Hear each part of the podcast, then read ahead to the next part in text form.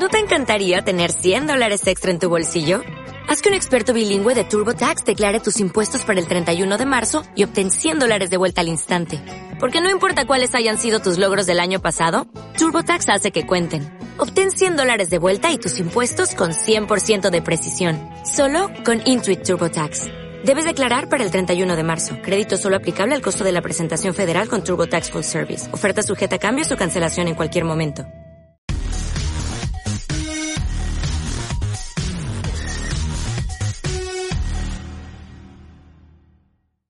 Saludos y bienvenidos a otra edición más de Somos Magic Podcast, tu primer podcast en español dedicado a tu equipo favorito de la NBA, los Orlando Magic. Mi nombre es Roberto Carlos y esta noche me acompañan, como siempre, mis compinches, mis cuates, mis mi, mi cómplices y vamos a comenzar.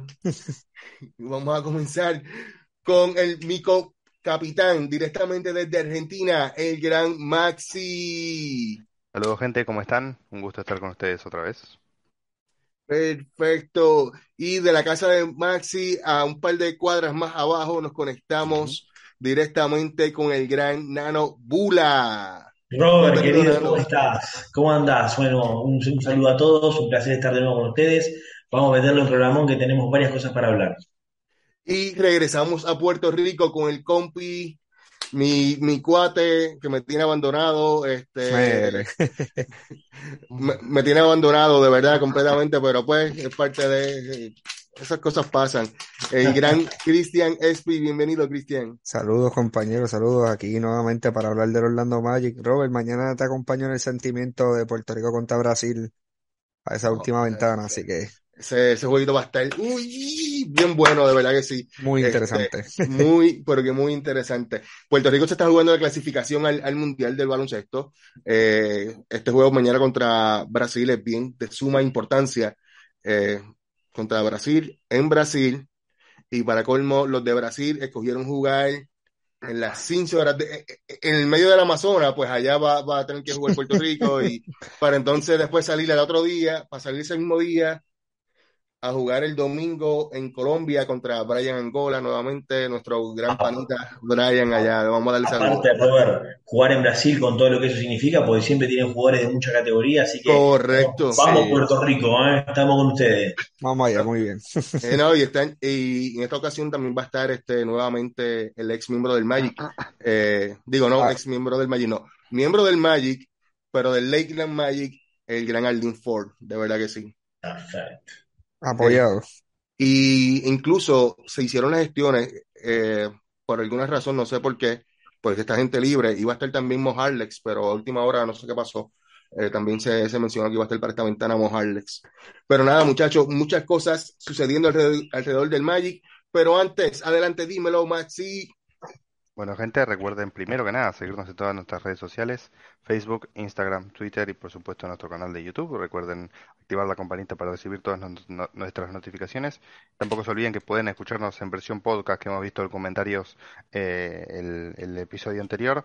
También pueden escuchar, en, si no quieren ver el video, pueden escucharnos en versión podcast eh, a través de cualquiera de los canales de podcast que tenga Evox, eh, en Evox y, y en distintas Back to Back Spain. Excelente, Maxi. Y como ya ustedes saben, este, este episodio llega a ustedes como cortesía de Tormenteras RR. Ya falta menos de 100 días para el inicio de la temporada de huracanes en Puerto Rico y Tormenteras RR estamos más que listos para brindarte el mayor trato, el mejor trato y servicio. Trabajamos todo tipo de tormenteras, panel de aluminio, eh, acordeón, roll-up y las tan solicitadas tormenteras translúcidas. Contáctalos para una cotización gratis al 939-213-4332. Para eh, Tormenteras RR, protegiendo, juntos protegiendo a Puerto Rico. Eh, síguelos en todas las, en cualquiera de las redes sociales, ya sea en Facebook, Twitter e Instagram, también por WhatsApp. Eh, entre el WhatsApp de ellos está lo más chévere, es un WhatsApp Business, este, tienen, tienen el catálogo, puedes contactarlos por ahí. Sumamente bueno, mi gente, de verdad que sí. Y gracias a la gente de Tormenteras RR.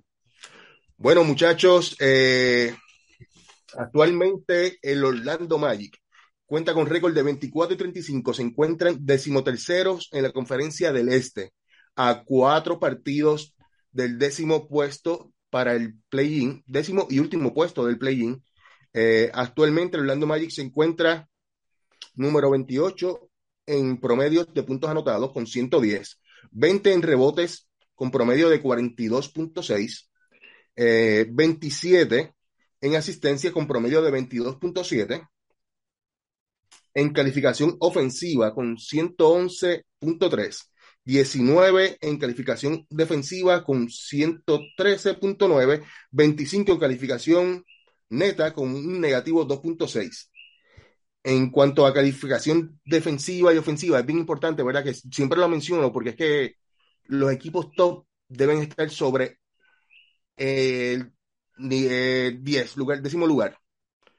Para tú considerarse un equipo top en la liga, debe estar tanto entre los primeros 10 en la calificación defensiva como en la calificación ofensiva, para que sea un equipo top. Y si estás en un top 5, muchachos, ya eso es, ya tú sabes, somos, seríamos ya contender.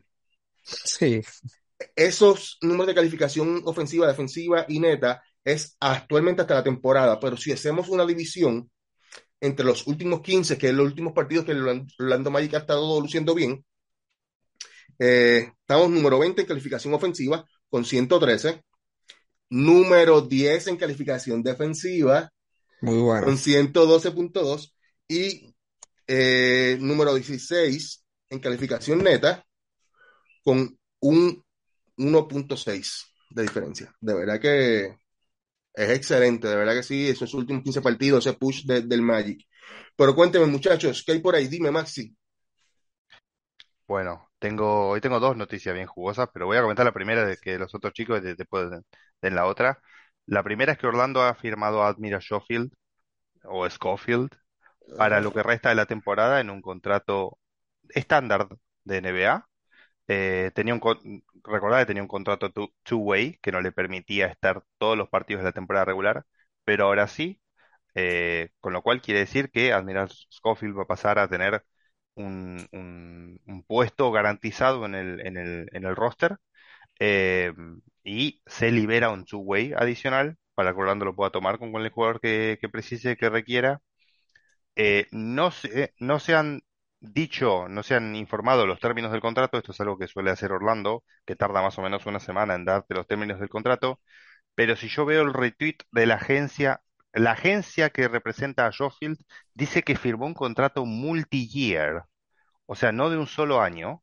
Eso me sorprendió. Esto fue retuiteado por el mismo Schofield y por Colby Price, que sabemos que es el que el muchacho de Athletic que cubre Orlando. Entonces me parece que la información me parece que es viable.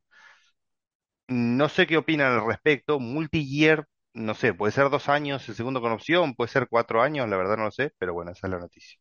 Bueno, a mí, yo lo que puedo añadir es que el contrato del 20, 20, o sea, del 23-24 ya está garantizado también. O sea, sí que prácticamente ya, al menos que haya, haya algún cambio, o es que Orlando quiera salirle algunos jugadores en la agencia libre, no sé, pero como que poner a Schofield como que garantizado en el roster el año que viene, siento que como que esa decisión lleva a que Orlando no va a ser tan competitivo el próximo año o que no tiene mucha base de decir, ah, pues ya tenemos un núcleo de jugadores sólidos, así que ahora vamos a añadir a Schofield a ver si puede ser como parte de la rotación. Ese va a ser, ese va a dar ese push, va a llevar ese, ese equipo al siguiente nivel. Bueno, mejor Coqueque, a lo mejor es mejor Coqueque, uno nunca sabe, Pero Eh, al bueno, menos le pero pone que- gana, al menos le pone gana. Pero de verdad es un movimiento bien dudoso. No sé, Y- confiamos en la gerencia, pero bien Mi dudoso. pregunta es, ¿por qué Schofield y no Kevin Harris? Que para mí Harris luce- ha lucido mucho mejor que, que Schofield. No sé, de verdad. y- Bueno, a ver, actualmente Orlando tiene dos, o, eh, dos roster spots open, uno estándar y uno two-way. Para mí el estándar lo va a ocupar Kevon Harris. Pero bueno, vamos a ver. Esperemos. Y el two-way para mí lo va a ocupar Jay Scrub, que está jugando muy bien en la en Lakeland. Pero bueno, veremos. Para mí, para mí que Arlene Ford. Eh, me Ojalá. dicen que eh, hay información que después de esta ventana, de hecho, el permiso llegó bien tarde para él, para, para esta ventana. Llegó bien tarde, porque aparentemente ya se está negociando el güey. Ya lo escucharon primero con nosotros. Este, Esa información exclusiva que tira Robert. sí, sí, sí. Eso, saludito a Edgardo. Este, pues sí, mi gente. Dime, eh, Espi, ¿qué tienes por ahí entonces? Pues mira, tenemos segunda noticia. Eh, sorpresivamente, a lo mejor para muchos sí, para algunos no. Orlando corta a RJ Hampton. Eh, tratamos de darle la oportunidad desde que hicimos el trade con, por Aaron Gordon con Denver. Eh, prácticamente se puede decir que en su carrera RJ Hampton termina o está promediando 7 puntos, casi 3 rebotes, 2 asistencias, 40% del tiro, que eso es para mí fatal. Un jugador que no tira mucho el triple, un jugador que promedia por menos del 70% el tiro libre para la posición que juega. Tiene muchas áreas que mejorar.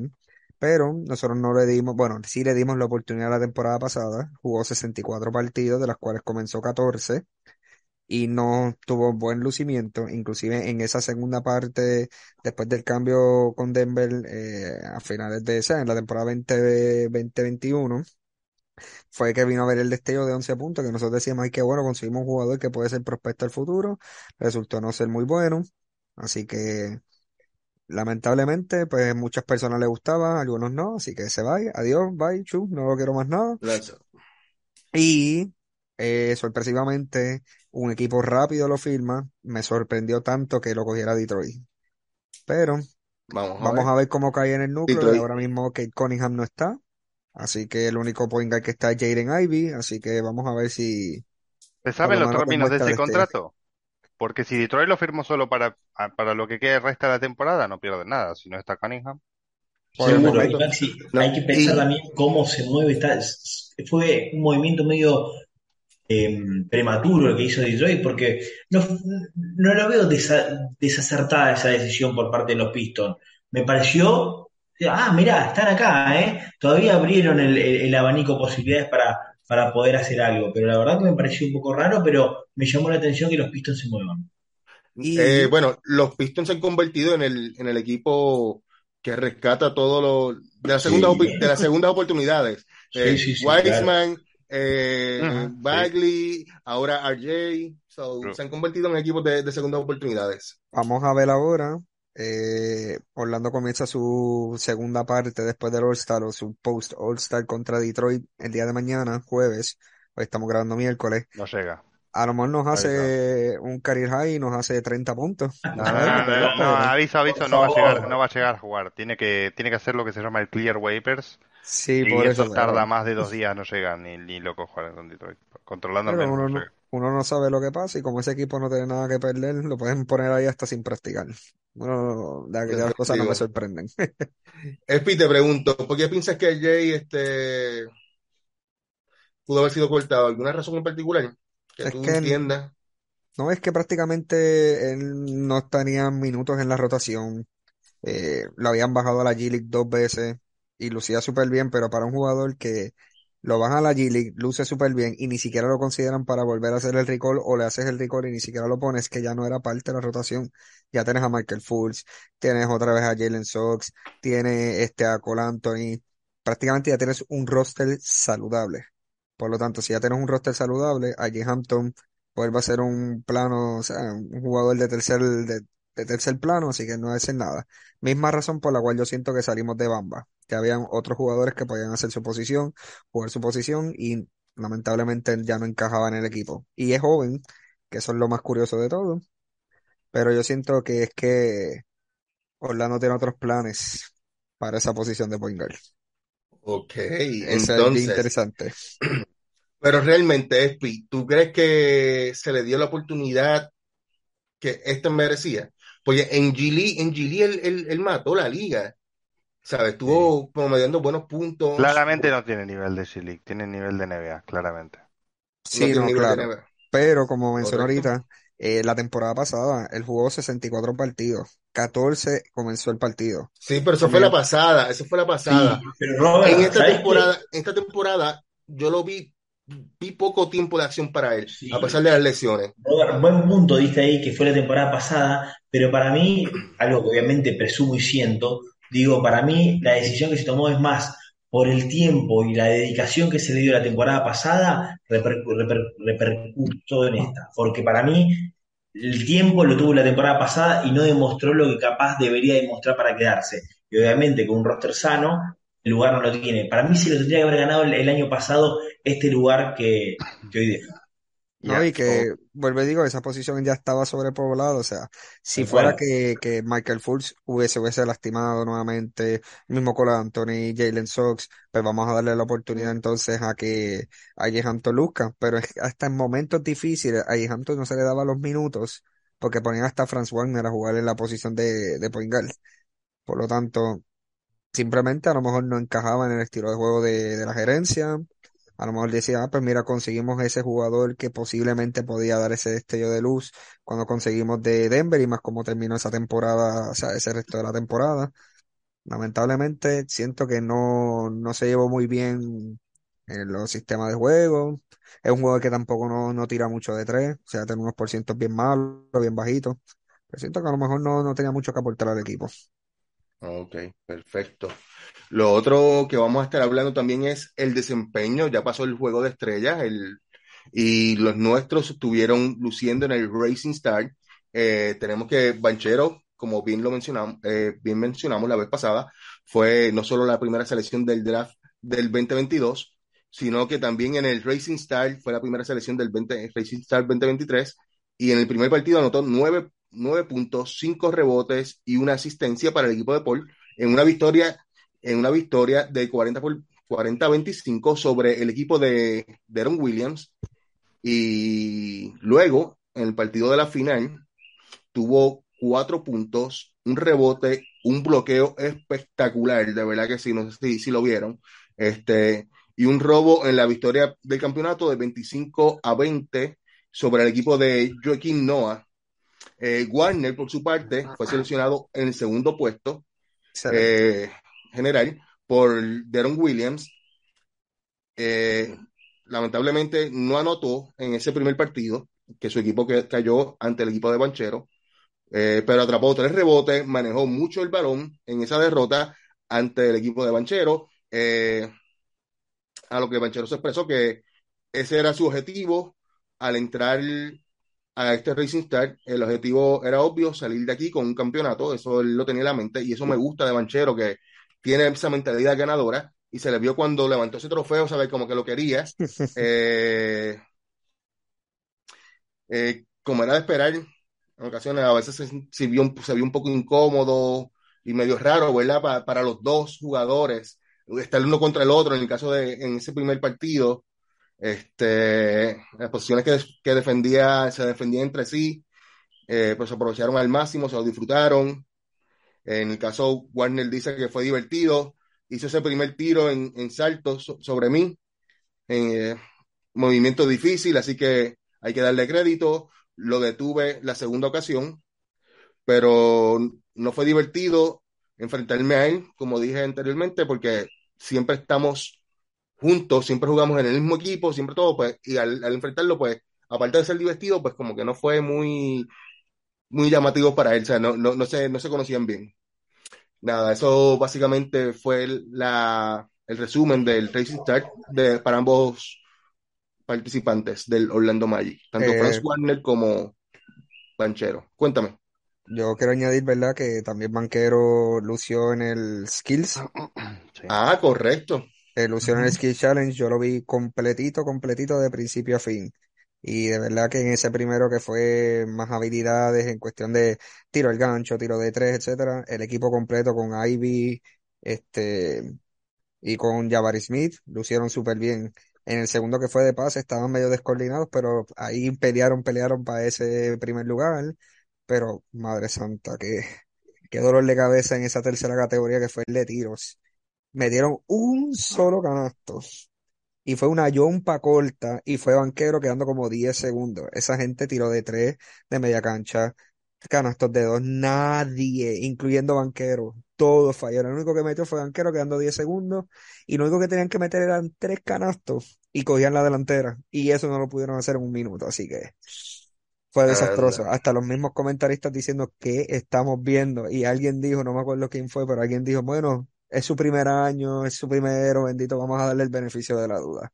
Pero, pero como quiera, que haya estado ahí, que haya estado representando el equipo de los rookies, fue muy bueno y quedó demostrado cuando se sentó, estuvieron la foto los dos juntos de banquero con Jabari. Al fin puedo, decir, Orlando tomó la decisión correcta de coger a Banquero en vez de a Jabari Smith. Pero felicidades a Banquero nuevamente por el esfuerzo. Excelente. Eh, ¿quién ganó esta competencia? El equipo de Utah, que era Ajá, Jordan Clarkson, Colin Sexton y, y Kessler.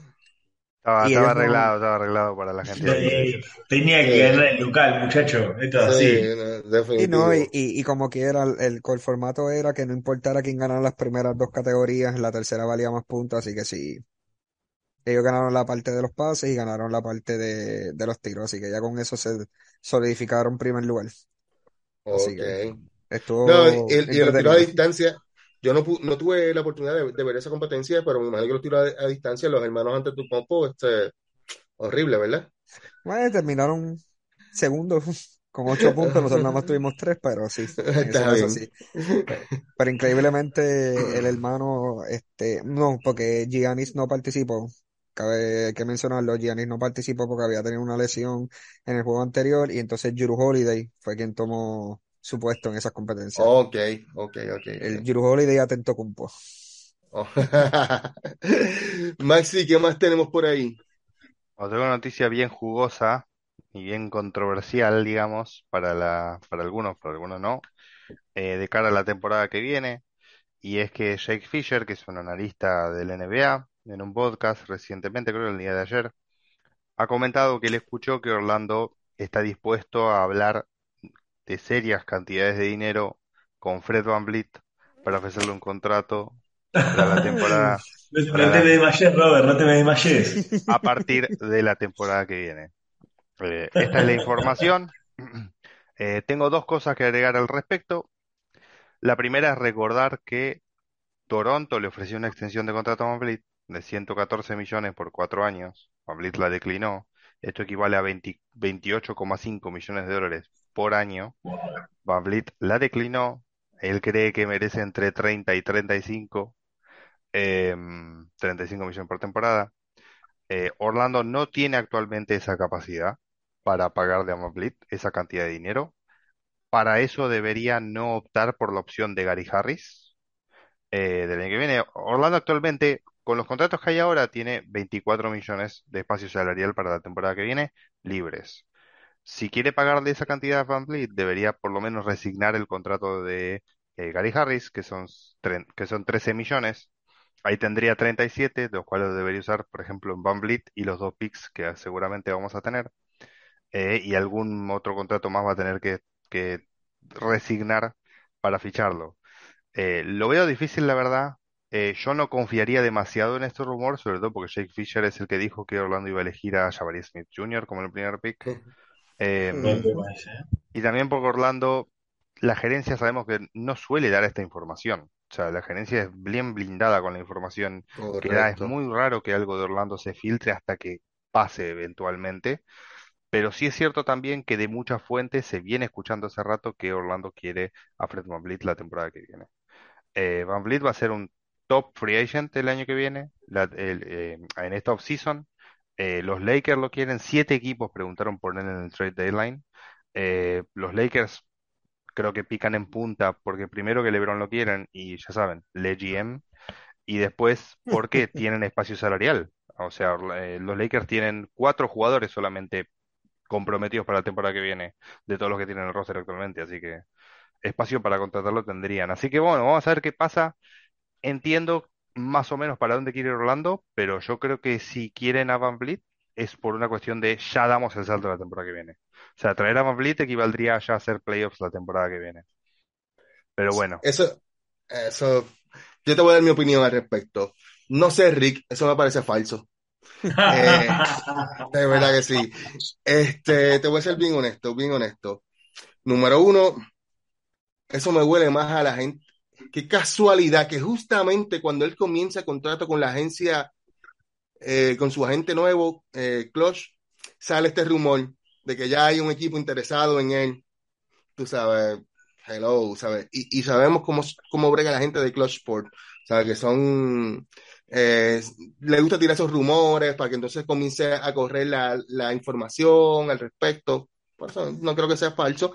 Digo, no, no creo que sea cierto. Y lo otro, por lo bien que mencionó mi compañero Maxi, este, Mano, o sea, la gerencia de, de Orlando está en hermética con, con la información. O sea, con los mismos jugadores de Orlando. No dan información cuando están lesionados. No dieron información con Banchero este, a, que iban a, seleccionar el Banchero. Van a darle esta información de que quieren, de que quieren a Van Vliet. No, tú sabes, eso, nada, eso me huele, me huele a pescado. Pero les pregunto, chicos, eh, ¿quieren ustedes, vamos a suponer que sea cierto, que Van Vliet sea esa pieza que, que eleve el nivel de Orlando? Mira, Robert, yo te digo, para mí, eh, Van nos daría un salto de categoría, pero no un salto de nivel. Yo creo que nos posicionaría mejor en la tabla, sin duda. Es un, es un jugador que tiene características que hoy nos faltan, que nos hacen falta realmente, pero no creo que sea ese jugador que nos lleve al nivel de contender o, o- pelear la, la conferencia como serio candidato. Pero, a ver, es una liga que se basa históricamente por rumores, se tiene que vender mucho, hay mucha prensa amarillista y bueno, eh, es lo que se escucha. Yo creo que no nos vendría bien, perdón, nos vendría bien, pero no es lo que, a lo que aspiro, no sé qué dirá Espi. ¿Tú, tú gastarías 35 millones en él? Jamás, Jamás. jamás, jamás. Pero nos vendría bien, un jugador como él nos vendría bien, pero yo no haría ese gasto. Esa, esa, Definitivo. punto. De acuerdo. Espi, ¿algo que quieras opinar al respecto? Yo pienso que no es la pieza clave, pero es una pieza clave que nos hace falta en estos momentos. Lo que pasa es que al momento de exigir nuevamente, yo lo máximo que pagaría es 30 o si acaso 31 millones por año. 35 es demasiado, demasiado, demasiado de alto. Y lamentablemente cada año el tope salarial cambia, los contratos cambian, eh, van aumentando, así que a lo mejor de aquí a tres años, si vamos a suponer que firmemos a Bliss por, por esa cantidad eh, estúpida de 35 millones, a lo mejor de aquí a tres años decimos, coño, 35 millones, pues entonces no es tan malo en comparación de aquí a tres años. Así que, Claro. pero vuelvo y repito, no es la pieza clave, pero es una pieza clave y fundamental que nos hace falta en estos momentos. Así que yo me arriesgaría, pero no por tanto, pero sí me arriesgaría. Más, ¿algo que quieras aportar Eh, adicional? voy mucho del lado de Espi en este sentido. O sea, yo creo que Van Vliet es el arquetipo de jugador que nos falta. Y como decía Nano, tiene las características del jugador que le falta a Orlando. Sobre todo, dos principalmente, que primero es la veteranía. Porque Van Vliet es un jugador, pueden decir lo que quieran de Van Vliet, que no les gusta, que le parece caro, lo que quieran, pero Van Vliet es un ganador, o sea, ha ganado campeonatos ya, eh, en Toronto lo aman, eh, nadie habla mal de él, nunca está en una pelea ni nada, es completamente unselfish, si él tiene que dejar la pelota para que otra persona, otro jugador se luzca, lo hace, y yo creo que ese es el tipo de jugador que Orlando necesita actualmente. Eh, hay algunas cosas de Fultz que yo veo que no me gustan y que no contribuyen a un equipo que quiere desarrollar jugadores, que es que, por ejemplo, voy a, voy a- hacer una comparación. Eh, un uno de los jugadores que a mí me gustaría que Orlando tuviese, que no, no va a pasar porque ya fue traspasado, es Mike Conley, por ejemplo, pero sería para uno o dos años, solamente se usaría para desarrollar a los jugadores, no para que sea nuestro base del futuro. Pero lo que hace él es que cuando jugadores, un jugador está struggling, un jugador joven está struggling, dice, bueno, voy a buscarle buenas pelotas, voy a buscarle bu- buenas jugadas o hacer un pick and roll o lo que sea para buscarle, ¿no? Para hacerlo entrar en ritmo, ¿no? Para darle tres canastas seguidas así que, que empiece, que vuelva al partido y no siga struggling, no siga frustrado. Eso no lo hace Fultz, por ejemplo. Fultz, si ve que, que Franz está struggling, no se la pasa y la hace él.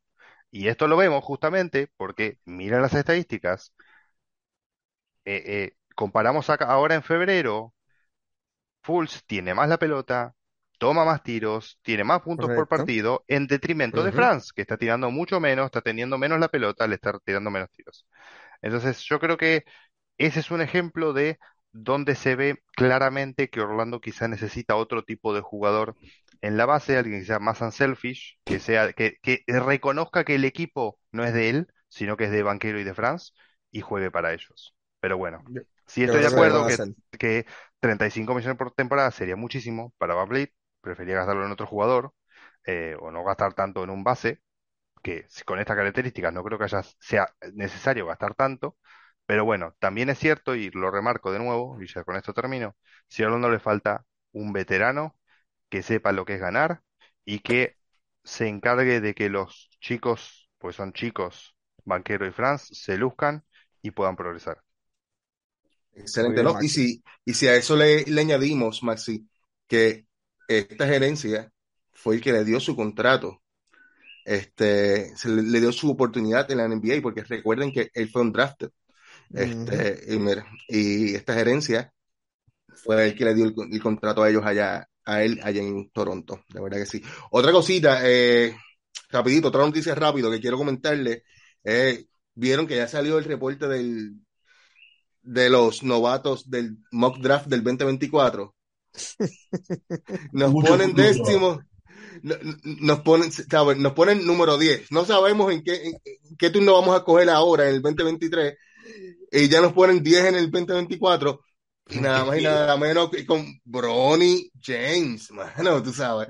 Y eso implicaría que nos tendríamos que traer también LeBron al señor LeBron James con que él se va a 40 retirar. años, que se retiraría, otro más que se retiraría en Orlando. Bueno, Pero Yo- estaría interesante, estaría interesante porque LeBron James en una entrevista con Bad Bunny mencionó de que a él no le gustaba Orlando, que nadie le, nadie quiere ir a Orlando, que se quiere decir lo otro. Ustedes se imaginan que, que Orlando termine drafteando a su hijo y él para jugar con su hijo tenga que venir a Bueno, jugar a pero- Orlando. También se llama cierto que él karma. dijo que donde vaya el hijo, él va. No le importa qué club sea, qué equipo sea. Pero bueno, eh, sí, o sea, no sé de dónde sacan que vamos a salir décimos. Los mock drafts de 2024, 2025 ya están porque los scouters ven a los jugadores cuando son muy jovencitos. O sea, no, esto no es, no es que los scouts empiezan a ver el año anterior. Eso se ven de que tienen 15 años los jugadores quienes van a ser potencial de NBA y demás. Ahora, que se diga que Orlando va a ser, yo no, no entiendo. O sea, ¿por qué hacen eso de que Orlando va a ser el 10? O sea, ni, como dijo Robert, ni siquiera sabemos qué pico vamos a sacar ahora. Eh, podemos sacar a Wembanyama como podemos terminar 20. No sé. No, tú sabes. Pero cabe señalar que este mock draft lo, lo, lo tira Givoni.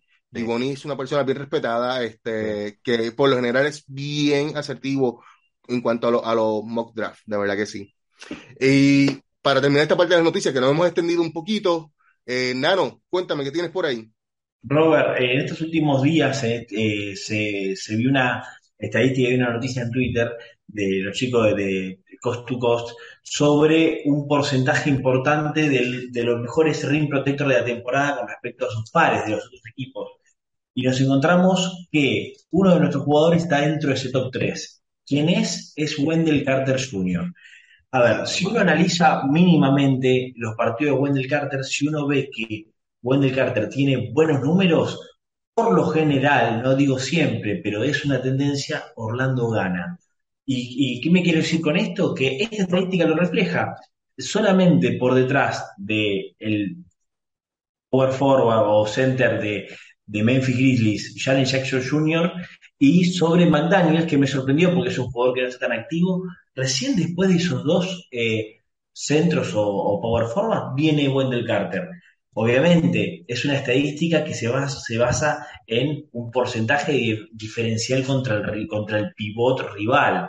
Eh, pero lo que llama la atención es que muchos pivots de renombre están en puestos muy bajos, porque esa, esa lista la rellenan jugadores que capaz no tienen tanto renombre como un Joel Embiid o un Julius Randle, pero te puede aparecer el pivot de Utah, el pivot eh, jovencito de New York Knicks, pero, pero bueno, es una buena noticia y una buena estadística que tenemos para traer, porque la realidad es que sabemos que el equipo gira en torno a Frank Barney y a Pablo Banchero, pero hay piezas claves al costado para poder competir. Pero bueno, si hablamos de poder competir, muchachos, no sé si quieren que les traiga un tema para debatir en la mesa. y No, pero espérate, espérate, Nano, te tengo una pregunta antes. Por favor, Sabemos que entonces en este caso Wendell Carter quedó número 3, ¿correcto? Número 3, detrás de Jalen Jackson y McDaniels. Perfecto. Entonces, ¿sabes en qué estadísticas se basaron para, para que quedara tercero? Sí, es un porcentaje diferencial de los, de los pivots rival, es decir, de ataque-defensa, el porcentaje de estadística de beneficio a favor de un pivot. Es no solo contra pivots, sino también contra power forward, porque si uno se pone a ver, Jalen Jackson no es un pivot natural, natural, es un ala pivot que tiene una capacidad de salto y una capacidad de defensa espléndida.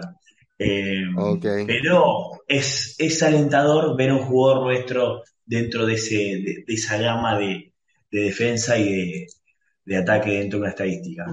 Pero, pero bueno, a ver, volviendo a lo que venía, Robert, ya que la semana pasada estuvimos hablando que tenemos tres partidos por esta semana que son ganables para nosotros, ¿ustedes piensan que a partir de esta semana nos vamos a dar cuenta para qué estamos? ¿O, también va a ser una semana de incertidumbre? ¿Estamos para eh, llegar a play-in? ¿Estamos para seguir viendo qué pasa a futuro? ¿Para qué estamos, Robert? Déjame ver si entiendo, déjame ver si entiendo. Este, ¿quieres saber qué rumbo va a tomar el equipo? ¿Debe tomar el equipo en esta, en lo que resta de temporada? Quiero saber, para vos, ¿para qué está Orlando a partir de mañana que tiene que jugar en adelante, el final de temporada? Eh, excelente, excelente. ¿Qué ustedes creen? ¿Le metemos mano a eso, muchachos? Vamos, vamos al debate caliente. Vamos, vamos, a hacer debate caliente. Excelente punto, Nano. muy bueno, muy bueno. ¿Quién quiere comenzar? Vamos a ver. Bueno. Comenzar si bueno. Ah, comienzo yo. Pues dale, pues dale, comienzo yo. Comienzo yo. el miedo del tema, no, no, no, no, no, que Robert siempre corre con ventaja porque ya hablamos nosotros, así que que le empiece esta vez. Está bien, no hay problema, no hay problema. Pues mira, eh, Orlando actualmente, como mencioné ahorita, tiene récord de 24 y 35. Sí, Estando decimo, estamos eh, decimotercero en el este, a cuatro partidos del décimo y último puesto para el play-in, restando 23 partidos, siendo los próximos dos contra Detroit e Indiana. Indiana. Hay que salir a ganar esos dos partidos. Porque para mí que esos dos partidos van a ser fundamentales en la en lo aspiración del equipo. Eh, y ahí te puedo decir, ¿verdad? ¿Qué van a hacer una vez pase eso? Pero vamos a ser honestos.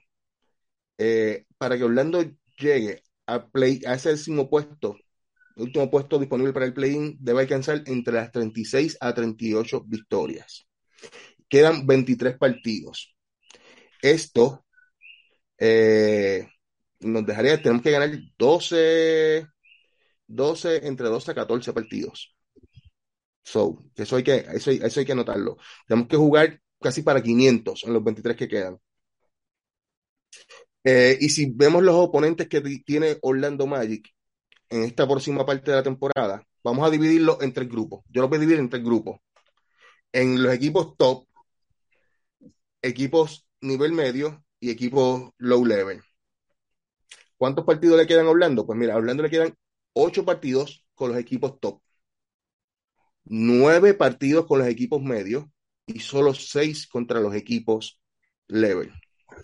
Entre los partidos de los equipos top, nos quedan dos contra Cleveland, uno de ellos en back-to-back, y sabemos cómo Orlando juega en back-to-back. Este, dos contra Milwaukee. Eh, ahí tenemos cuatro partidos de los ocho. Eh, también tenemos un partido contra los Clippers en Los Ángeles. E interesante, tenemos un back-to-back contra los Lakers.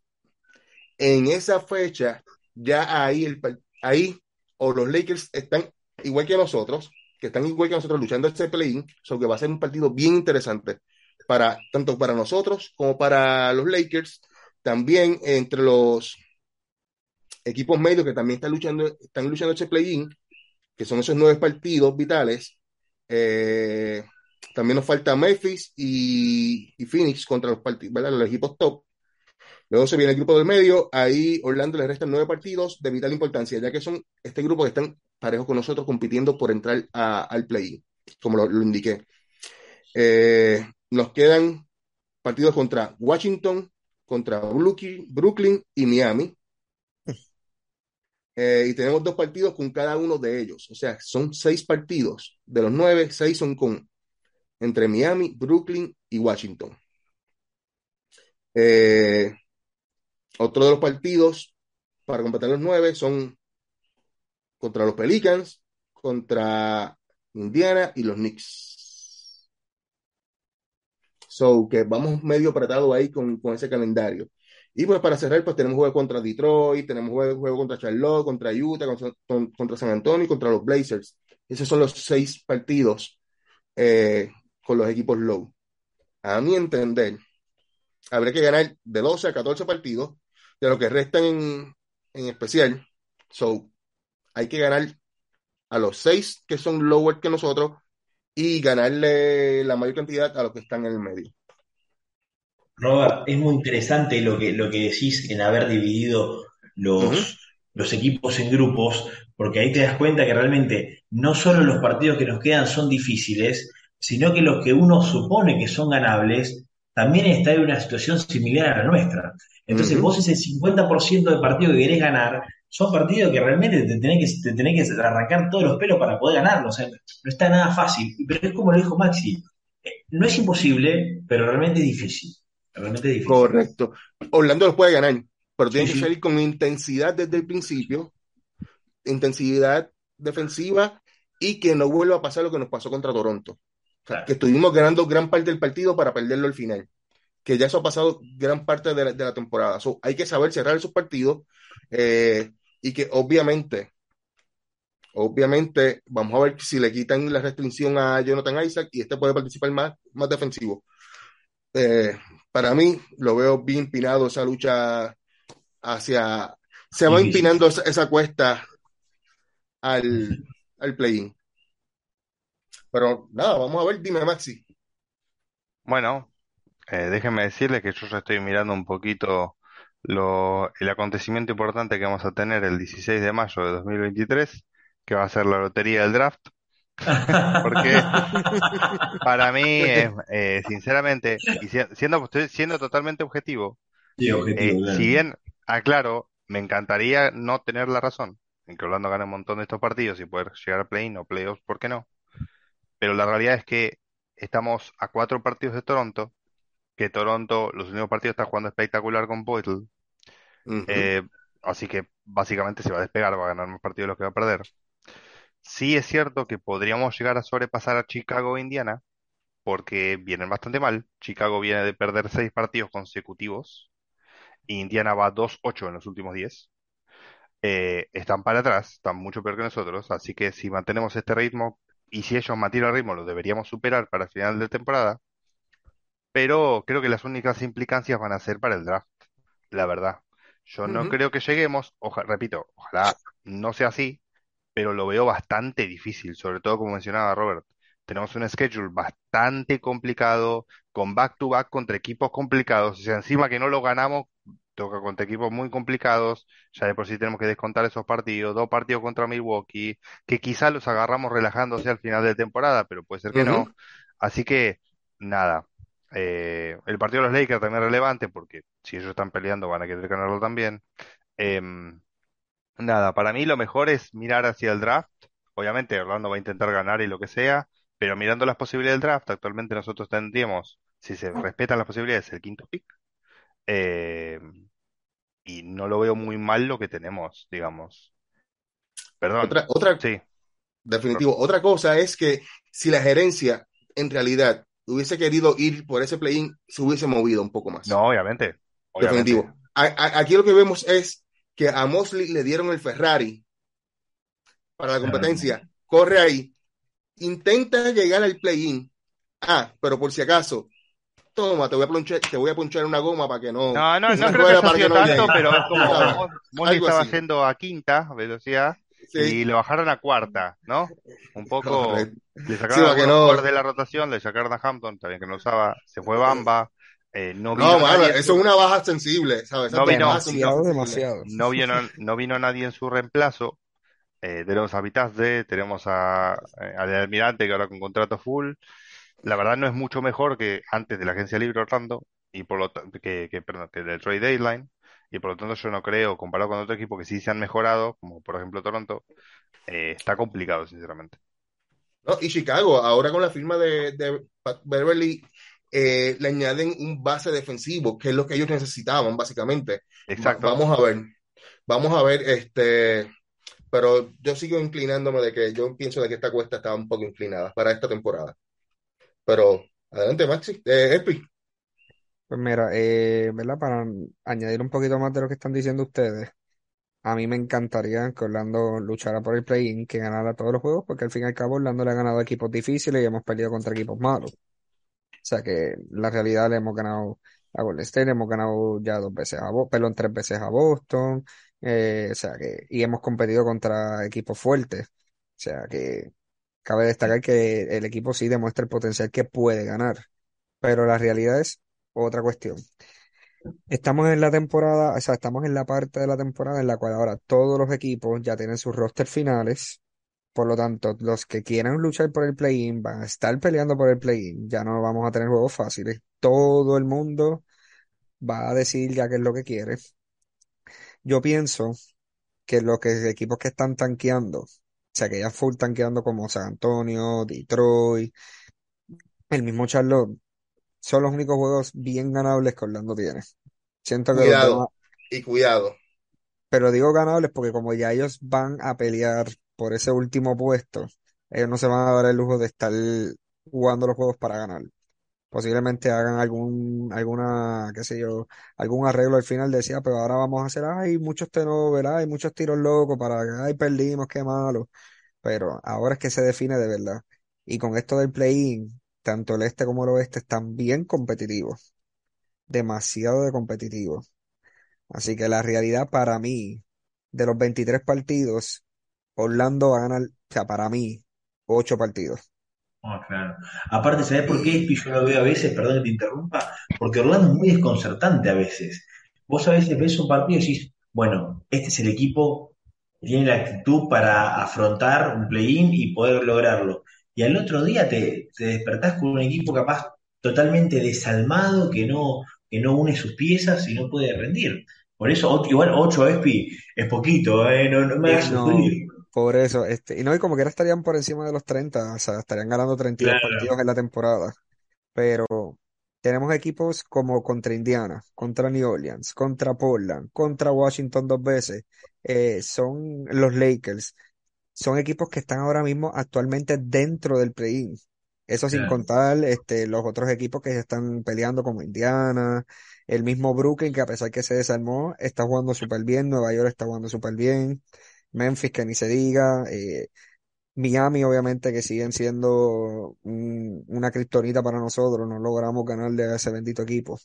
Y ahora Pero con Kevin Love, Ahora, ahora sí que tienen ese veterano que, que los puede ayudar, este, pero hay, hay algo en específico que yo quiero traer a la mesa, ¿verdad? Y es que tanto la NFL, a mí me gusta ver estas estadísticas porque siempre dicen es qué tan fuerte es el, el restante de la temporada eh, por cada equipo, diciendo quién tiene el, el itinerario más difícil de lo que queda temporada versus quién tiene el más fácil. Increíblemente, el que tiene el itinerario más fácil en lo que queda temporada es Denver. O sea, todos Claro. los lugares dicen que prácticamente el equipo que ahora puede ser que termine primero vaya a ser Denver por la, por la cantidad de juegos fáciles que juegan, o sea, o que tienen. Y estos se dejan llevar más por el por ciento de ganadas que tiene, que sea que está por encima de 500, que son equipos ganadores, etcétera. Y actualmente Orlando está número 12 entre los, entre los remaining schedules más difíciles. 12 que para mí iba a pensar que iba a estar más arriba. Y si uno mira esos equipos que están peleando en el play-in eh, con Orlando, pues de momento tú tienes a Washington que está número 3. Tienen el tercer itinerario más difícil de que tienen la temporada. Pero entonces tú miras el restante de los equipos, por ejemplo Chicago, que estamos peleando a veces, están en el número 19.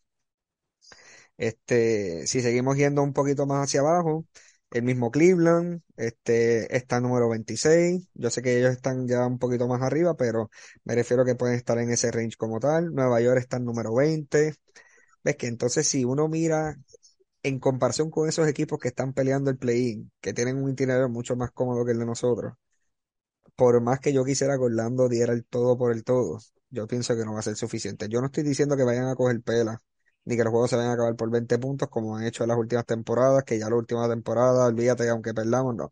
Pienso que van a ser juegos cerrados, pero yo lamentablemente no veo a Orlando ganando más esta segunda mitad. Ojalá me equivoque y pues sean el equipo sorpresa, pero lamentablemente creo que nos van a dar ese golpe de realidad que nosotros no hemos querido asumir de que Orlando va a volver a mantenerse en ese range. No vamos a perder lo suficiente para volver a caer abajo, pero no vamos a ganar lo suficiente para estar peleando en el play-in. Así que yo siento que Orlando se va a quedar en el range de quinto a séptimo peor récord de la liga. No creo que vayamos a subir. será la próxima.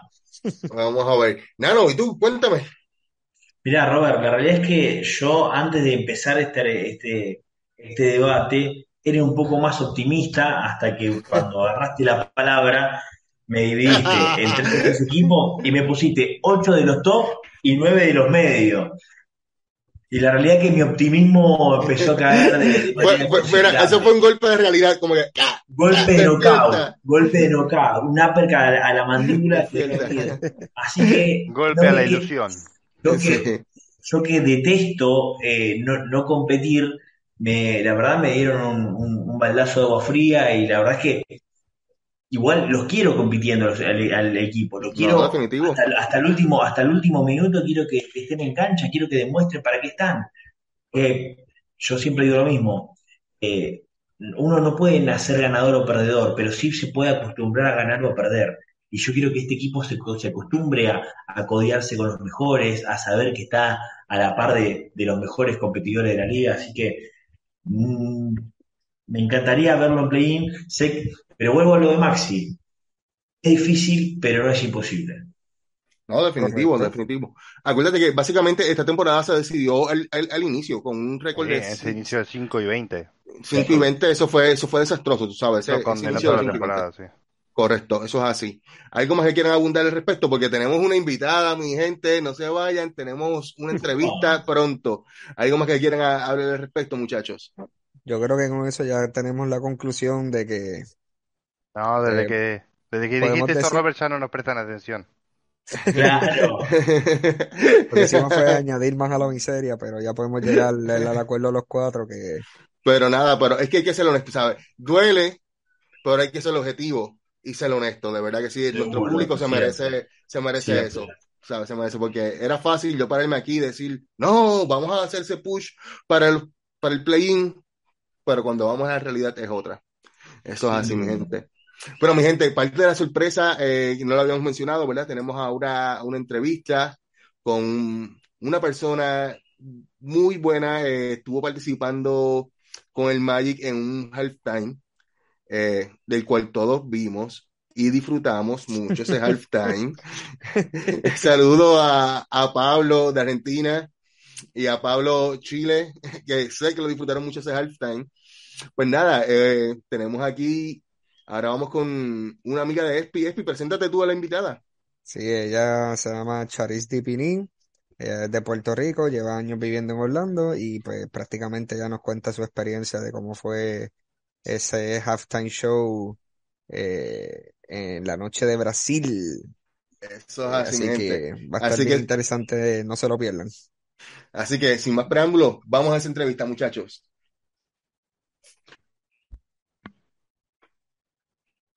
Saludos, mi gente. Hoy tenemos una invitada, nuestra primera chica invitada. Siempre hemos tenido, ¿verdad? Siempre han sido varones. Ahí tenemos hoy el privilegio de tener una chica eh, invitada. Bienvenida. eh, pero Ya. vam- va- vamos a dejar a que sea Espi que la presente. Porque Espi ya nos explicó a nosotros to- todo ese background, todas esas cositas, pues que sea Espi el que, el- el que la presente. Bueno, pues tenemos aquí de invitada a una gran amiga hermana que conozco ya de hace muchísimos años. Ella es conocida como ser nutricionista, eh, instructora de Zumba, Nice. eh, ya, ya, ya, ya tenía sus proyectos y todo. Eh, hace poco estuvo Ya no quiere ser cliente, ¿ves? y me Estuvo- gusta bailar un poquito, no voy a mentir. Sí, estuvo hace un poco participando, que me tomó de sorpresa cuando la vi en el halftime show de, de uno de los partidos de Orlando.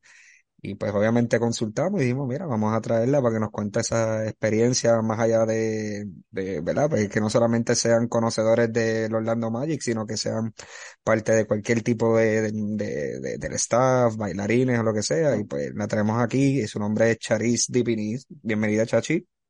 Gracias por la invitación, ¿verdad? Por esta oportunidad de expresar la experiencia de lo que fue. Excelente, de verdad que sí, te agradecemos, ¿verdad? Que hayas aceptado la invitación. Eh, por si acaso, tenemos a Maxi desde Argentina, Buenos. Aires, Argentina. Tenemos al gran Nano desde Buenos Aires también. Digo, desde alguna parte de Argentina, porque eso está, lleva, desde que Argentina ganó el campeonato, él sigue de vacaciones. Nadie sabe dónde está. nadie sabe dónde está. Nadie moviendo por algún lugar del mundo. Sí, sigue celebrando, sigue celebrando. Sí, no sabemos dónde está hoy, pero de algún lugar de Argentina. Y pues ya obviamente mi nombre es Roberto, yo soy de Puerto Rico, este también. Y nada, bienvenida, ¿verdad? Nuevamente, gracias por aceptar la invitación. Cuéntanos de esa experiencia, cómo, cómo fue que, que, surgió esa, esa, esa, oportunidad tuya de estar en ese halftime show eh, frente a tantas personas. Yo no hubiese podido, pero cuéntanos, primero que nada, cuéntanos a qué te dedicas, cómo, cómo llegó esa oportunidad y todo eso. Cuéntanos, adelante, Chachi. Como lo mencionó Espi, yo mi profesión es eh, nutrición. Yo, nice. Yo me dedico a la salud pública. Ahora mismo estoy trabajando en un programa de nutrición que es para brindar servicios de nutrición a infantes, eh, mamás y a los niños de 1 a 5 años. Y ahora mismo pues tengo el cargo de supervisora en la clínica. Súper. Y me va súper bien, me encanta, pero también me faltaba esa parte de mi vida porque siempre mi hobby ha sido bailar desde chiquita.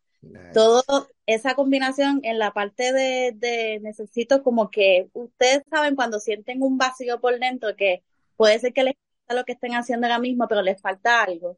Pues Correcto. ese siempre ha sido el baile. Desde chiquita, bueno, es que lo sabe que en los, en los tú sabes, en los, en los talent shows de, los, de las Nunca fallaba. y qué sé yo, ¿qué pasa? Hace ya 15 años yo me metí a este programa de ejercicios que es combinado con el baile que se llama Zumba Fitness. Al nice. De Zumba Fitness, yo dije, contra, pues entonces hay mucha gente que le gusta ejercitarse, pero le faltaba algo también. Y yo siempre he sido hyper en mi vida, siempre soy me encanta bailar y cuando escuché este programa dije, aquí es que me voy a meter. Esto es ejercicio con baile, llevo ya 15 años enseñando Zumba y simplemente la experiencia sirvió lo que es el complemento de nutrición y Zumba para mí es todo porque Genial, sí. un estilo de vida más saludable y mientras más uno cumpla de edad, ¿verdad? Pues uno pues se preocupa más por la imagen, el cuerpo y todo lo demás. Y a mí me gusta mucho transformar vidas de esa forma porque a la gente le gusta saber de lo que es la alimentación, pero también cómo puedo mantener un estilo de vida y a través del Zumba lo logramos. Entonces, tengo, desde que me mudé para Estados Unidos, yo estoy en este grupo de Zumba. ¿Hace cuánto te mudaste? Disculpa que te interrumpa. no, no te preocupes. Yo llevo ya cinco años. De hecho, sí, ya llevo cinco años eh, viviendo aquí. bueno, casi cinco años por decirlo así, porque en abril ya cumplo los cinco años. Pero desde que yo me mudé, pues yo dije, pues yo daba clases de Zumba en Puerto Rico, pero yo quisiera continuar, obviamente conocí a un grupo de industriales boricuas, tú sabes que estamos por todos lados también. Sí. Gracias. Entonces, a través de ahí, conocí a esta persona, que también es instructor, instructor de Zumba, pero él se dedica solamente a lo que es el Zumba Fitness, so, él está internacional. So, él viaja cada rato, eh, es bien conocido en el mundo del Zumba. El mundo del Zumba no es nada más que tú ves un instructor bailando y nada más, es grande, está a nivel mundial, es internacional. Sí, correcto. Eh, nosotros lo que hacemos es complementar ritmos latinos, internacionales, y entonces tratamos de, tenemos una convención aquí en Orlando todos los años, y es donde nosotros tenemos ese tipo de entrenamiento para poder dar una clase más de calidad a los estudiantes.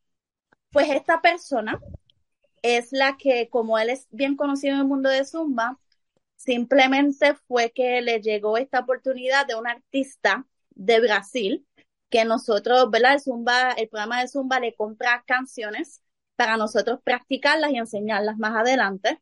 Entonces, lo contactaron de allá, ¿verdad? Y él mismo nos llamó un grupito en particular de Zumba, de los de Orlando. Y cuando él me dijo, no, que si viene esta artista, este, nosotros lo conocemos y es para verla en el Halftime Show de Orlando Magic. Y yo, ¿cómo fue? Y yo repito, porque como perdida. Cuando te dicen una, una, una cosa así, tú como que no caes en cuenta. Claro. Entonces me llegó este mensaje de texto y yo dije, bueno, yo, eso es la semana, yo puedo acomodarlo porque para mí cuando tienes una, una oportunidad como esta no la dejas escapar. Claro, para nada. Haces todo lo posible por trabajar en eso y lograrlo. Pues yo siempre he sido firme con mis decisiones Y yo le dije a esta persona que se llama Ronnie, que le agradezco la oportunidad por haberme, ¿verdad? Eh, considerado eh, para Saluda a participar. Ronnie. Exacto. Mayormente, pues mira, cuando él me contactó, fueron más personas. Fuimos, Orlando es grandísimo y hay muchos talentos, muchos instructores, pero él escogió a unos en específico. Entonces, pues yo me sentí halagada, ¿verdad? Igual con mis compañeros y eso, nosotros fuimos para allá y esa oportunidad se dio ahí. Ensayamos un día, me acuerdo, un día y medio y nos dijeron, bueno, el halftime show, nosotros vamos a ensayar como una, un día y medio, pero hay mucha gente. Y yo, diante, mucha gente, porque ya yo, yo, yo estaba bailando, ¿verdad? En, en sitios diferentes y dando clases y he estado ante, ante multitudes, pero jamás y nunca en un sitio como el Amway. Entonces, Sí. yo- el Amway es algo, tú sabes, grande. Y O más sea, esa noche, porque si fue la noche que estaba la, la artista, la eh, el- artista brasileña de invitada, Claudia, eh, Claudia, correcto, esa noche era la noche de Brasil y eso estaba bien repleto. Ese partido estaba bien lleno y bien, bien lleno de, de brasileños. De verdad que sí, eh, recuerdo haber visto ese partido. sí, ella, ella ha colaborado con Daddy Yankee, ella Sí. ha colaborado con. Pip, con unos artistas chéveres. Ella es muy Obviamente, en su país, porque ella es de Brasil. Eh, y ella ha, ha estado internacional, eh, hace una coreografía, su coreógrafo como tal fue el que nosotros conocimos. Y no era tanto, Zumba lo auspiciaba, pero estaban buscando gente que bailara, que tuviesen background de baile. So, Ujú, ahí caen los instructores de Zumba, pero que tuviesen background de baile también. No todos los instructores de Zumba tienen esa destreza, como quien dice. Correcto. Porque es que era para aprendérselo un día y medio, la coreografía. Claro, Sí, no, Entonces, que, sí, así. que esa presión fue bien fuerte. sí, no, y los cansancios y tres horas y media practicando y cuatro y al otro día levantándose temprano para el trabajo. Bueno, pero como hay que sacrificar si tú quieres algo. Correcto. Entonces, conocimos al coreógrafo de Brasil, conocimos a Claudia y el día anterior del juego fuimos a Langway a practicar en la cancha. Cuando mi grupo y yo nos, ¿verdad? Sentimos la, la vibra, cuando ustedes, cuando saben que lo soñaron, Claro. En el centro de la cancha y el mismo productor nos dijo, bueno, ustedes ven todo esto aquí, ¿verdad? Eso se va a llenar de gente. Y nosotros ya estábamos como que, Se me pone la piel de gallina a mí de solo escucharlo, lo que debe No, ser sí, estar ahí en el sí, medio, Sí, con esa sí. euforia. No, me muero, sí. me muero. No, esto es una cosa que pues al principio pues en el ensayo normal, pero como quiera estaba nerviosa porque en el ensayo fue en el Amway, en- ensayo general, y habían camarógrafos, y habían, tú sabes, este, lo- gente tirando fotos por todos lados, y yo, pero si todavía no es el juego, como que todo el mundo y hay que ensayar bien porque ya por ahí viene, ya mañana el juego y hay que darlo todo y qué sé yo, yo, bueno, pues Ujú. vamos, pues cuando salimos del ensayo, que llegó el día del evento, nosotros como tal no tuvimos la oportunidad de estar con los jugadores de ahí, pero donde nosotros estábamos ubicados en el camerino, como quien dice, habían dos o tres rondeando por ahí. Ellos estaban caminando como si nada, how you doing? Cosas así, no pudimos, no tuvimos la oportunidad de tirarnos fotitos, ¿verdad? Porque eso era, era como Me imagino. Ellos jugaban, Claro. terminaban el, el, el house, y íbamos nosotros, todo cuadrado, y nos íbamos y ellos volvían a jugar. Así era. Todo planificado, todo chévere, todo organizado. Eh, cuando nosotros llamaron para bailar, pues ahí eh, nos dijeron, bueno, prepárense en que si se pierden o lo que sea, ustedes siguen riéndose, o porque hay va a haber un montón de gente alrededor, que si tú estás de espalda, como quiera te va a ver la otra persona de frente, no hay problema porque eso es redondo así. O sea, que eso no... Correcto. Claro. Y cuando nosotros nos paramos allí, que empezó a cantar Claudia, que apagaron las luces, ahí fue que mi corazón estaba... Me imagino, estabas ahí. Y yo, ay, Dios mío, dame paz. Tú has hecho esto, pero no has hecho nunca experiencia así como bailar en el Agway.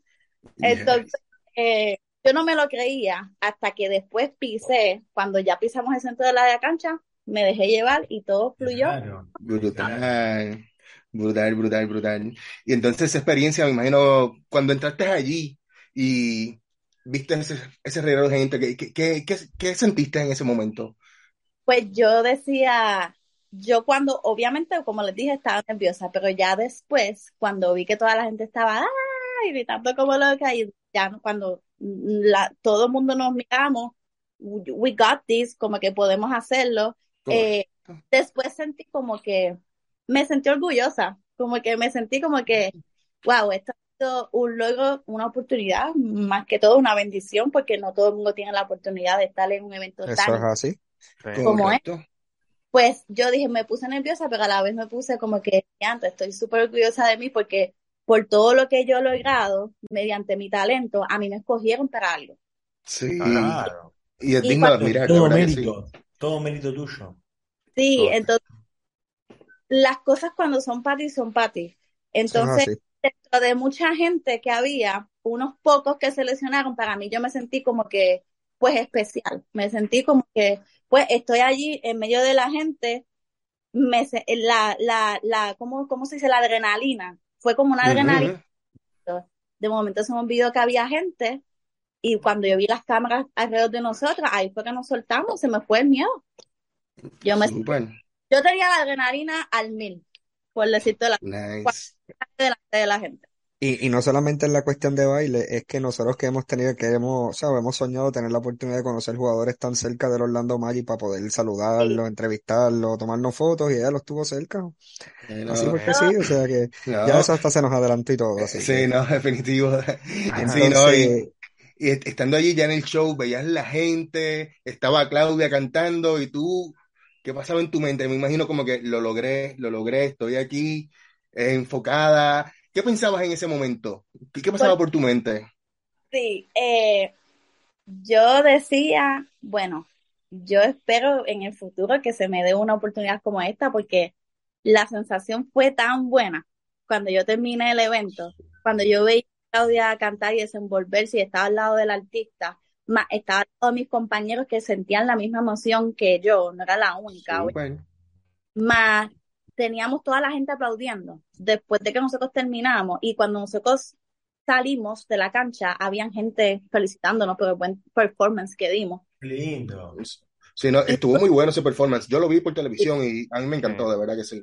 Y para, para la poca práctica que tuvimos, si hubiera un poquito de práctica, quizás hubiera sido mejor, pero nosotros no lo hubiéramos pegado así como, como pasó ahora mismo, porque aunque tuvimos un día y medio, para mí fue fenomenal. O sea, fue algo increíble. Y honestamente, después que nosotros terminamos, sentí como una paz. Yo dije, ay, yo espero que en el futuro a mí me pase otra cosa similar, porque esto fue Excelente. Como que necesito otra vez de la adrenalina. Sí, De hecho, a lo mejor, quién sabe, por ahí viene la noche latina y quién sabe si otra vez, tú sabes, te llaman, esta vez para un poco de salsa, un poco de reggaetón, lo que sea, tú sabes, etcétera.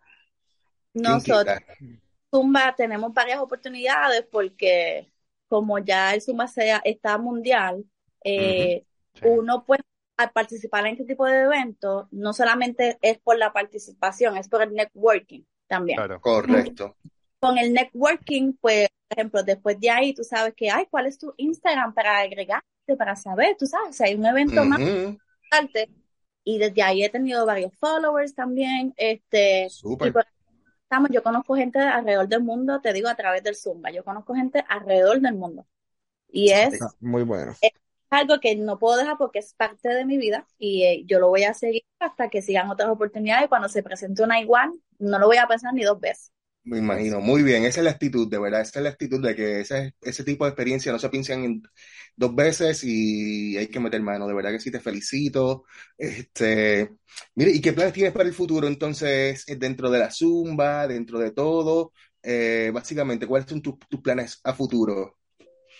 Mis planes son, yo quisiera estudiar para otra licencia que ¿verdad? Que me, que me daría más standing, como quien dice, como nutricionista, hablando. Yo tengo licencia del Estado, pero hay otra licencia que existe que me permite abrir más ventanitas, que me permite más certificaciones. Dentro de esas certificaciones hay una que se llama el um, Wellness Fitness, que por ahí me quiero meter, porque ya que soy instructora de Zumba, pues ahí ya puedo combinarlo y con el favor de Dios, si pudiera crear mi propio negocio de nutrición Zumba, eso sería mi sueño. Y Eso que sería, eso, y que ese tipo de, ¿verdad? de negocio no es un negocio que se ve muy a menudo. O sea, que, que si puedes aprovechar a combinar esas dos destrezas que tú tienes, pues para adelante. eso, eh, la primera meta es, lo primero que hay que hacer es pasar ese otro examen para poder tener la licencia y poder entonces regarme, tener más, más opciones, por decírtelo así. Correcto. Eh, Si no, pero en cuanto al Zumba, pues ya en el Zumba yo doy clases en algunos gimnasios, cuando surgen eventos eh, en mismo Florida como tal, pero en, en el área de nosotros, porque hay muchos eventos todos los días, pero no puedo estar viajando todos los días porque tengo un trabajo todos Ujú. los días.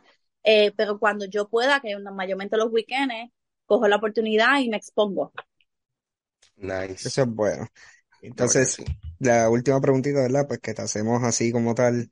Si se te diera una oportunidad, supongamos que te, ¿verdad? Pues esta, este baile, ¿verdad? Que estuviste en la noche de Brasil, como dice Robert, que tengas la oportunidad de estar en la noche latina. Si te ofrecieran ese, ese puesto, decirte, mira, quieres ser una de las cheerleaders Va a decir que oficiales de no, ya va a Orlando decir que no. ¿Vas a decir que sí o dices que no? Ya, tenlo por seguro. Difícil, claro. ¿Qué tú crees? Eso es así. Yo siempre digo, la vida es una. Así que Muy Por bien. supuesto, por Excelente, supuesto. muy bien, de verdad, me gusta esa filosofía. Sigue así, nunca cambies esa filosofía, de verdad que sí. Este, nada, que, qué bueno tenerte de invitada, gracias por compartir tu experiencia con nosotros. Este, y antes de irnos, mencionaste tu Insta, eh, mencionaste que tienes Instagram, eh, si lo quieres decir, ¿verdad? Para que nuestros seguidores también te, te puedan, te puedan seguir eh, y sepan de tu rutina o las personas de Orlando que te quieran contactar como nutricionista, pues también te pueden, te pueden contactar. Eh, adelante, puedes decir tus redes sociales, cómo te consiguen, todo eso. La vamos Es- a, la vamos a copiar acá abajo en la descripción para que la vean, así que Ok, se los voy a Sí. lo digo así, a lo mejor no, no es muy fácil de captar, pero si no, Espi les puede ayudar con eso, que él lo Seguro tiene. que sí, seguro que sí. Eh, sería Dipini, D de David y latina, P de Pablo y latina, N de Nancy y latina, Dipini, underscore, eh, Nutri de nutrición, eh, va a ser Nutricin, Z-I-N. Ah, ya te tengo. Encontrada, Ya te encontrada. Qué ya. que son, eh, qué rápido. Los más rápidos del oeste. Así que aprovechen, eh, ¿verdad? Pues como vieron, para que aprendan todo lo que es cuestión de nutrición, a todos esos seguidores de Orlando que nos escuchan a través de Latinoamérica y el mundo entero, pues pueden aprovechar y puedan seguir aprendiendo, instruyéndose fuera ya de lo que es el baloncesto y el deporte, pues tengan otras cositas ahí de conocimiento. Eso es así. Excelente. De verdad, una vez más, gracias por, por la oportunidad, por estar aquí con nosotros. Este, te deseamos el mayor de los éxitos en lo que te propongas, de verdad que sí, y sigue hacia adelante, de verdad que sí. Nos hace sentir bien orgullosos ver a, a otro boricua triunfar fuera de Puerto Rico, de verdad que sí. Muy, muchas gracias por eso. ustedes por sus palabras y sus deseos. Excelente. Maxi, ¿ya puedes cortar? Bueno, pues mi gente, espero, ya vieron la entrevista, que chévere, de verdad que la, la pasamos súper bien con, con la chica, sumamente amable, ya tienen las redes, eh, seguirla en Instagram, de verdad que sí, eh, muy energética ella, y mi gente, espero que la hayan disfrutado, igual que nosotros la hemos disfrutado, eh, y nada, mi gente, sin tiempo para más, ¿algo más que quieran abundar, muchachos? Sí, eh, me gustaría, ¿verdad? Que comentaran aquí en el video, en las redes sociales, nos dijeran cuáles son sus predicciones de que cuántas victorias ustedes ven que Orlando pueda tener, cuántas derrotas. Buenísimo.